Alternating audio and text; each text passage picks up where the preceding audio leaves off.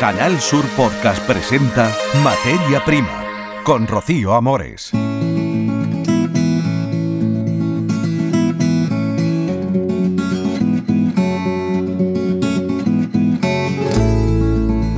Saludos. Expertos internacionales en eficiencia hídrica y en cultivos innovadores se dan cita en Torremolinos los días 29 y 30 de junio para abordar el ahorro de agua en cultivos tropicales. Se reunirán casi 500 personas en las jornadas técnicas de la Asociación de Cultivos Tropicales y también expertos, investigadores internacionales de universidades como la de Galilea en Israel o del Instituto de Investigaciones Agropecuarias de Chile por ejemplo, pero también habrá expertos españoles y del centro de las Palmerillas de Almería, donde se cultiva y se experimenta con la papaya. Hablaremos además de la mujamara, una comida libanesa de autor que en base produce artesanalmente la jergaleña, una empresa de Almería. Tiene 48 referencias distintas que elaboran con productos procedentes de las más de 80 hectáreas de invernadero que tiene el grupo Caparrós. Todo esto y más en materia prima. En la realización técnica está Pepe Camacho y les habla Rocío Amores. Canal Sur Podcast.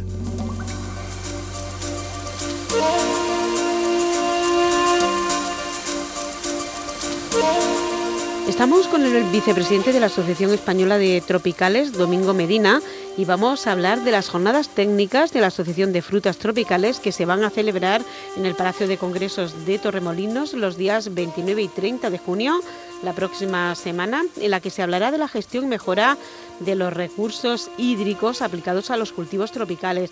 Domingo, muy buenas tardes. Hola, muy buenas tardes, ¿qué Rocío? Bueno, dos años sin celebrar esta jornada y un tema interesante, la mejora de los recursos hídricos, ¿no? En los tropicales, cuéntenos. Pues efectivamente, como bien dices, eh, nuestras jornadas técnicas se celebraban de forma anual y ininterrumpidamente desde el año 2014 o 2015, no recuerdo bien. Y el año pasado y el anterior, por causa de la pandemia, pues no pudimos hacerla. Entonces, este año, pues bueno, hemos hecho un poco, hemos puesto toda la carne en el asador y hemos hecho una jornada bastante interesante de dos días de duración en las cuales vamos a tratar muchos temas, todos relacionados con los cultivos tropicales, pero vamos a centrar la, gestión de los recursos hídricos y la mejora de esta gestión puesto que, sabemos que hoy en día es un bien muy escaso y sobre todo en la provincia de Málaga es un bien que está muy limitado. Y, bueno, y hoy en día sabemos que la opinión pública está muy concienciada, que los, los cultivos deben de, gestionar mejor estos recursos que son limitados y que, y que cada vez por desgracia son más escasos. ¿no? Y vamos a centrar mucho en este, en este apartado. Bueno, vendrán representantes internacionales, se prevé por ejemplo de la Universidad Hebrea de Jerusalén, eh, también es una de las instituciones, hay que decir, académicas de enseñanza superior más destacadas de Israel, o también vendrán por ejemplo del Instituto de Investigaciones Agropecuarias de Chile, entre otros centros de ciencia del ámbito internacional, también de nivel nacional, Centro Superior de Investigaciones Científicas y la propia Universidad de Málaga, Alicante o, Canarias. El domingo hablaba usted de la importancia de aprovechar los recursos, bueno, en Málaga y en toda Andalucía, porque también en, Almería, por ejemplo, o en cualquier parte de Andalucía, el agua, los recursos hídricos son muy importantes y un abandonado, desde luego, eh, Israel, ¿no? En un territorio parecido, en cierta manera, al nuestro, podremos aprender mucho de esas universidades.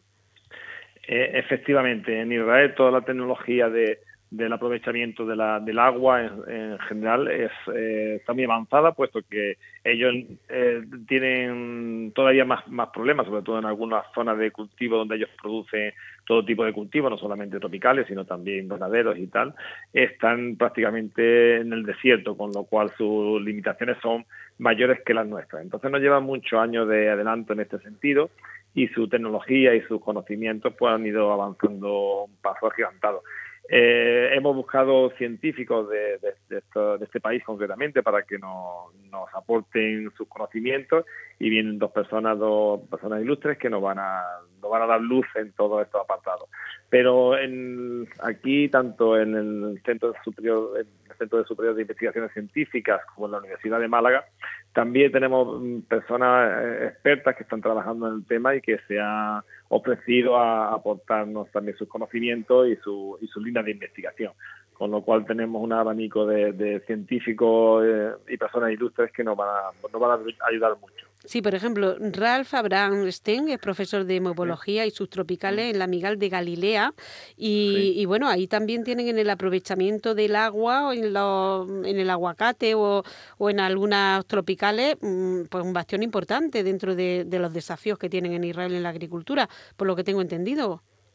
Sí, sí, efectivamente. Yo hace cuestión de un mes, un poco menos, estuve allí en Israel y, efectivamente allí ves como todo el, todo la gota de agua que se, que se produce se, eh, se gestiona de una forma muy eficiente, eh, con aprovechamiento de, residuales, con aprovechamiento de, de infraestructura de, desalación y, y, luego en el, en el, manejo del riego el agricultor pues está mucho más concienciado y utiliza toda la tecnología que está a su alcance para poder poder en, práctica y, y, producir con el menor número de recursos naturales, ¿no? con el menor número de, litros de agua. Bueno, en Almería también tenemos una planificación del agua en los invernaderos, cada vez más eh, con ordenador, con domótica, mm, también importante. Sí, en Almería la verdad que también nos, lleváis una, una, ventaja importante a toda la zona un poco más, eh, que ha sido más tropical o más, donde los recursos han sido un poco más, más altos, ¿no? Entonces, eh, de hecho, mucha tecnología que hoy en día se aplica ahí en los invernaderos de Almería viene ya, viene probada, viene patentada por la por, investigadores israelitas ¿no? y de otros países también, aparte de, los científicos almerienses que también han puesto su granito de arena en el desarrollo de esta tecnología. Mucho de hecho, una de las personas que viene también a una conferencia eh, viene del, Centro de Investigación de la Palmerilla de ahí de Almería. y, y, viene a hablar de un cultivo también un poco innovador y un cultivo donde la, necesidad de agua es mucho más baja, como en la pitaya, ¿no? Entonces, bueno, todo esto queremos ponerlo en, en conocimiento de, de nuestros socios, de todo el agricultor que quiera eh, asistir a esta jornada, para que lo pueda lo puedan oír, ¿no? De primera línea. Sí, desde luego la pitaya en el centro de Cajamar de las Palmerillas, eh, un cultivo que está bastante bastante en alza, los distintos tipos, la roja, la blanca, están experimentándolo.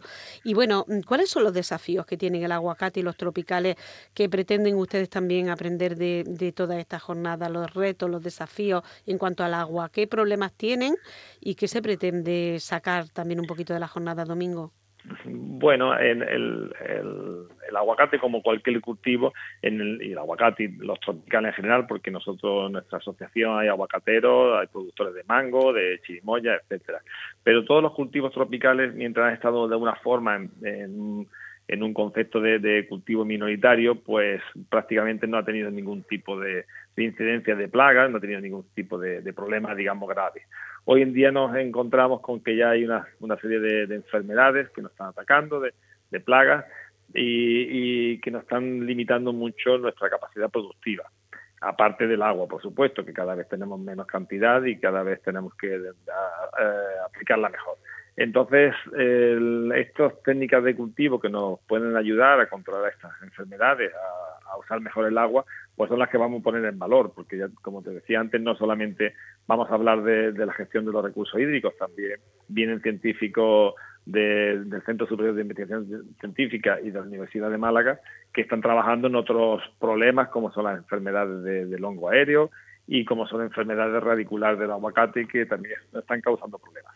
En definitiva, nosotros tenemos un escenario competitivo muy muy grande con respecto a países, digamos, de, de Latinoamérica y de, y de África también, de Sudáfrica, que están eh, produciendo cultivos tropicales, concretamente mucho aguacate y mucho mango, en la misma época que nosotros. Y tenemos que competir con ellos. Y para competir tenemos que ser mucho más eficientes y producir unos costes más bajos, porque si no nuestro, nuestra industria pues se puede ir al garete, aunque tengamos ventajas competitivas como puede ser la distancia al consumidor europeo o el transporte, pero hay otras, otros inconvenientes como los costes de producción que son, que son mucho mayores.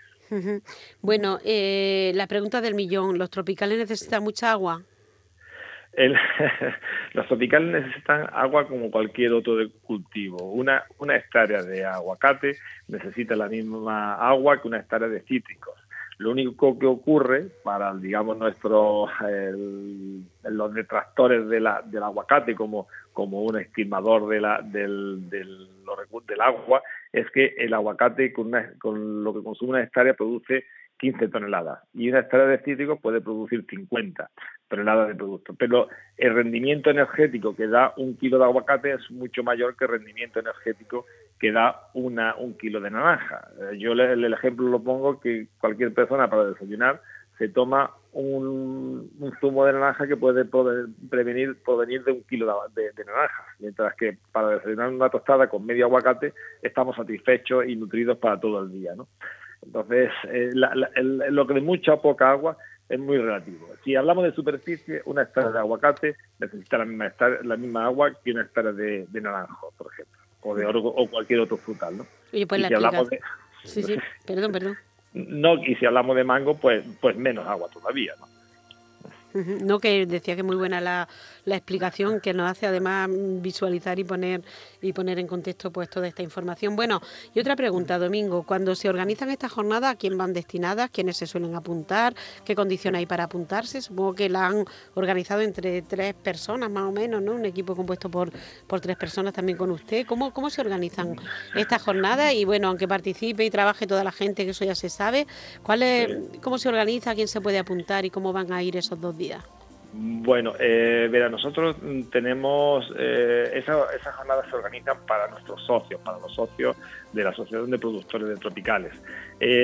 para participar personas que no sean del sector y que no estén en, la asociación, pueden llamar a la misma, a nuestra asociación, y ahí pedir participar o, que se, se inscriban en ella. Eh, pero están enfocadas básicamente para los socios, puesto que tenemos unos 300 socios, socios viene venir con acompañantes y por eso normalmente son unas 400, 500 personas las que participan presencialmente en esta jornada. ¿no? Y bueno, la verdad es que el trabajo, pues al final como todo, hay un equipo técnico que se, se organiza para, para sobre todo para mm, concretar las personas que vienen, los, las líneas de trabajo que queremos enfocar de forma más potente y luego hay un equipo de, toda la, junta directiva de la asociación que trabaja en pleno para que esto salga lo mejor posible. ¿no? Bueno, pues seguro que sí saldrá y el tema es muy interesante y seguro que podrán aprender mucho y aplicarlo aquí en nuestra tierra, en nuestro campo de Andalucía. Eh, muchas gracias por haber estado con nosotros, Domingo Medina, y que todo vaya sobre ruedas. esperemos que sí. Pues muchas gracias a ustedes por atender. Muchas gracias y buenas tardes. Escuchas Materia Prima. Canal Sur Podcast.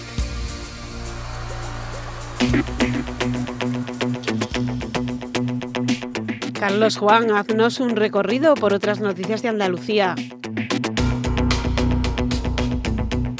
Nos vamos hasta la cooperativa Las Marismas de Lebrija, donde ya dan por perdida la cosecha de zanahoria, más de 700.000 kilos a los que se ha dado una salida alternativa que no termina de paliar la crítica situación del sector, porque llevar una zanahoria desde el campo hasta la mesa cuesta 27 céntimos. El agricultor debe cobrar 34 o 35 céntimos para que sea rentable. No obstante, se están pagando 18 céntimos de euro, lo que al final hace inviable la extracción del tubérculo. La solución es regalarla a los ganaderos. Juan González es un agricultor afectado, David Rebueno es ganadero. Les escuchamos. La solución que le estamos dando, yo concretamente, pues esta zanahoria, que aquí habrá unas 700 toneladas en esta parcela, se las he regalado a un, ganadero para que al menos él la aproveche. Para mí ha sido un alivio pues tener alimento para el ganado durante unos meses y al agricultor pues no se le ha quedado en, el campo y así pues un, beneficio para todos. La agricultura que nosotros conocíamos desde pequeño a hoy está cambiando a un ritmo tremendo. Por su contenido en beta-caroteno, su consumo previene el envejecimiento, refuerza el sistema circulatorio y aumenta la producción de melanina, lo que regula el sueño y favorece el buen estado de la piel, pero de estas propiedades de momento se beneficia el ganado. Alemania plantea introducir el etiquetado obligatorio de la carne de cerdo para que el consumidor pueda saber cómo se crió el animal del que procede. En nuestro país, el segundo mayor exportador de carne de porcino de todo el mundo, la medida se aplica desde 2012 pero solo en el sector del cerdo ibérico y no en el de cerdo blanco con el que competimos de cerca con los alemanes. Sin embargo, esta iniciativa legislativa no preocupa al sector ganadero onubense. Agustín González es el presidente de Ovipor. España es una potencia en la producción de cerdo blanco pero bueno, no creo que afecte gran cosa. Creo que también en España se puede adaptar a ese sistema de etiquetado que tienen los alemanes y que para nosotros, pues bueno, estamos, lo llevamos haciendo ya bastante tiempo.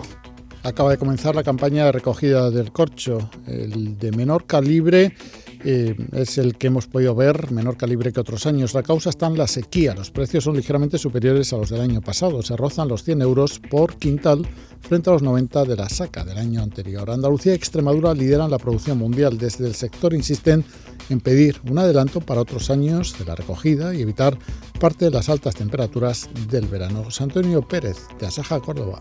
Hay un problema importante de, renovación de ese alcornocal, hay alcornocales muy envejecidos que hay que regenerar y por tanto no hay digamos una, ruptura, no hay, no hay una, fluctuación grande en lo que es la cantidad de corcho que se mete en el mercado. Simplemente va a depender un poco de lo que te comentaba antes, de la cantidad de fincas que entren en turno, en su turno, en, cada campaña. Una cuestión relacionada con el paisaje andaluz, los pueblos blancos, el estado en el que han quedado estos enclaves tras la calima. Recuperar la identidad es el objetivo de la Diputación de Granada y de muchos ayuntamientos de esta provincia como el de Montefrío, donde se regala una lata de pintura de 25 kilos para que los vecinos encaren sus fachadas nuevamente tras tres episodios de polvo sahariano. Montefrío fue elegido como uno de los 10 pueblos con mejores vistas del mundo por la prestigiosa revista National Geographic. Desde entonces, 2015, el turismo es su principal reclamo y mantener la postal en buen estado es tarea de todos, nos dice Paqui Vaina, que es vecina de Montefrío. Es blanco, es un pueblo blanco, lo mismo que los de la Sierra de Málaga, aquí ha sido siempre blanco. Y ahora está pues que entras por la carretera y parece que está como abandonado, porque lo ves todo amarillo y se ve todo. le Cuesta es técnica de turismo en el Ayuntamiento de Montefrío. Después de, estas tormentas y todo eso, pues todas las fachadas del municipio se han visto bastante afectadas y bueno, y considero que la iniciativa del ayuntamiento ha sido bastante buena, la de ofrecer la pintura, pues para que la gente, todos colaboremos en mantener nuestro pueblo bello y bonito. Y por último escuchamos al concejal del ayuntamiento de Montefrío, Alfonso Cano. Para embellecer su, su vivienda, lo único que tienen que hacer es venir aquí al mostrador de información del Ayuntamiento de Montefrío y solo presentando el DNI se, se queda con una lata de, de 25 kilos blanca para exteriores. Esperamos que pronto esté el municipio blanco y, reluciente como siempre. Los vecinos harán uso de esas latas, especialmente ahora que hay más tiempo para este tipo de trabajos en las casas. En Canal Sur Podcast, Materia Prima.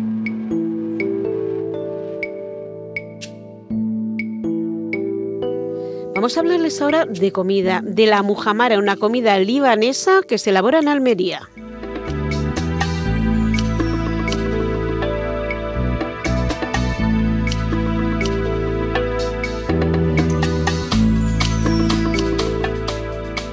Vamos a hablar de un nuevo plato que se llama majamara y estamos con Antonio Gázquez. Él es chef y además en la empresa La Jergaleña de Almería, él es el jefe, el que, bueno, el que diseña platos y el que hace mucho, mucho de la creatividad de los envases que tiene La Jergaleña y de muchísimas recetas.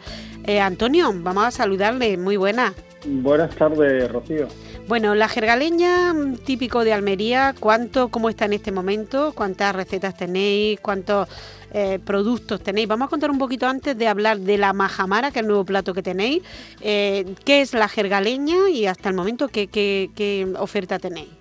Bueno, la jergaleña es una fábrica que empezó casi en broma, pero que se ha consolidado. Ahora mismo tenemos 48 referencias que vendemos en casi todo el mundo y, bueno, tenemos productos muy, muy valorados por el público, tenemos varias distinciones, varios premios.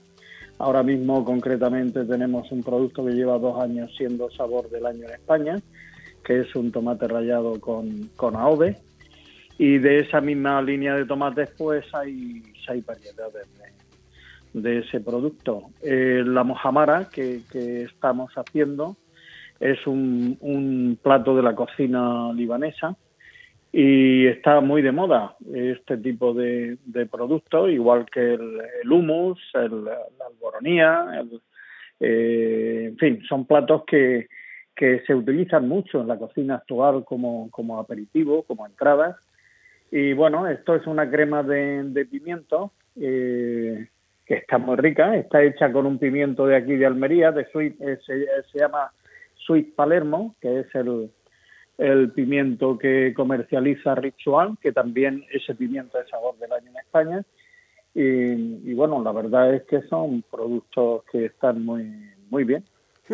Bueno, ¿y cómo se ocurrió hacer este plato, la majamara, un plato de la cocina libanesa, mm, hacerlo la jergaleña, crearlo, eh, bueno, usted que crea muchísimos platos, saber el interés que tiene, poder comercializarlo, ¿cuál ha sido un poco, pues no sé, la guía de este plato? Eh, el, el, hecho es que, hombre, yo trabajo mucho la cocina andalusí y para este tipo de, sobre todo para el la línea de productos que nosotros hacemos artesanales, pues bueno, es un es un, una referencia muy asequible a la hora de, poner en, el mercado y sobre todo a la hora de fusionar productos que son de primerísima calidad de aquí de Almería, pues con, con este tipo de, salsas.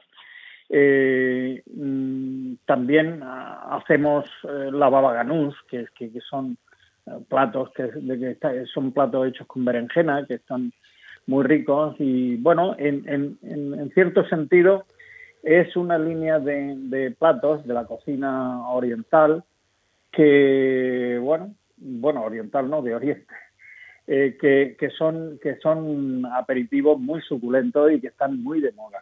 Eh, la majamara, sí, perdona, la, majamara, que es una, una crema de, de pimiento que eh, nosotros eh, al, la hacemos, bueno, yo le hago a, todo este tipo de productos, yo le hago mi versión, hago una especie de, de, cambio en, en, en, lo que son los, los ingredientes, ya que nosotros eh, eh, tenemos muy en cuenta el tema de alérgenos y entonces la majamara es un, plato que al final lleva nueces pero en vez de integrarlas nosotros en, al principio cuando las fabricamos, que las nueces no podemos utilizarlas nosotros en la fábrica, pues es un producto que se le incorpora después cuando el plato ya se va a montar y así lo, especificamos en la, en la receta. Y, y, la verdad es que el resultado es exquisito. ¿eh? Bueno, ¿cuánto tiempo llevan haciendo la majamara y, quién la compra o dónde la sirven? ¿A restaurantes o a particulares? Bueno, la majamara surge como un encargo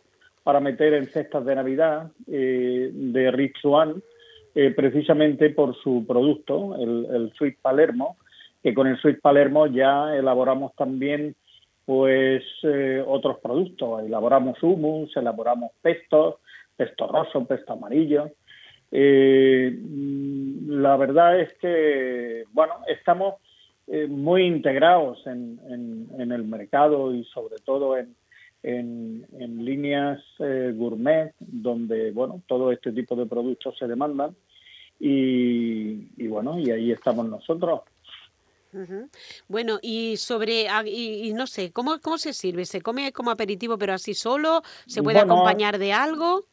Sí, bueno, es una, es una cremita, igual que se come un paté, cuando se sienta uno en la mesa a comer, pues se sirve la, la majamara. La majamara eh, nosotros la presentamos en un tarro muy bonito de, de cristal y, eh, bueno, esto se lleva a la mesa, la sacas del tarro, y, la pones pues en el recipiente que quieras, le rompes unas nueces, se las incorporas y bueno, un chorrito de aceite de oliva y simplemente una especie de tostas pequeñitas pues para, para untar como, como se utiliza pues cualquier tipo de, de paté, ya sea de verdura o sea de, de carne. Y es, pues bueno, es un complemento más de lo que pudiera ser un aperitivo para acompañar con otros platos.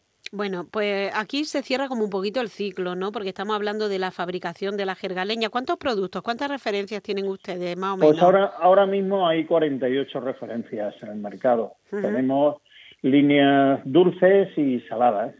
Eh, tenemos eh, mermeladas, tenemos confituras, eh, tanto de hortalizas como tropicales y sobre todo de, de, hortalizas de los productos de aquí de Almería y luego pues hay varias líneas saladas eh, que parten de, con, el tomate. Del tomate hay una línea de autor donde hay varias, varios acabados de, tomates diferentes. Hay pistos que, bueno, pues que tienen premios importantes.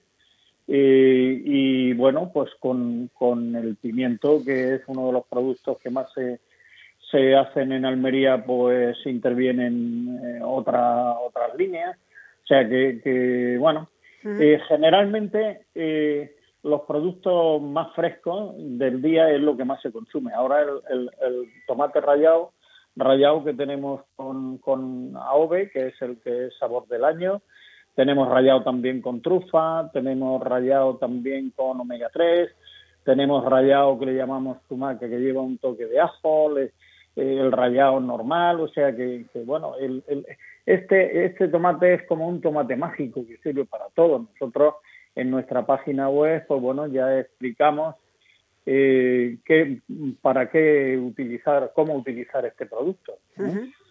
Bueno, Antonio, aparte era lo que iba a decir, ya tienen ustedes la, la fabricación de recetas, usted es del jefe del departamento de producción, de creación de, de, recetas, pero también tiene un restaurante, La Eras en Tabernas, donde también eh, se come y se pueden degustar estos platos, pero es que también la jergaleña tiene su invernadero donde se producen los pimientos, los tomates, por eso decía que tiene el ciclo entero. Sí, exactamente. Bueno, la jergaleña es forma parte de, un grupo de empresas, el grupo que pertenece al grupo Caparrós, eh, el grupo Caparrós lo forman cinco empresas, una de ellas es la Jergaleña y Caparrós Nature, que es la que engloba todas estas empresas, pues eh, eh, tiene cerca de, de, 80 hectáreas de invernaderos y bueno, ahí se cultiva de todo, todo el producto que nosotros utilizamos es del grupo, es producto nuestro y a la hora de llevar el producto a la fábrica pues seleccionamos lo mejor que tenemos para para esta fabricación de productos. Nosotros, eh, eh, Pedro y yo apostamos por la calidad y, y bueno, todo lo que hacemos son productos de muchísima calidad.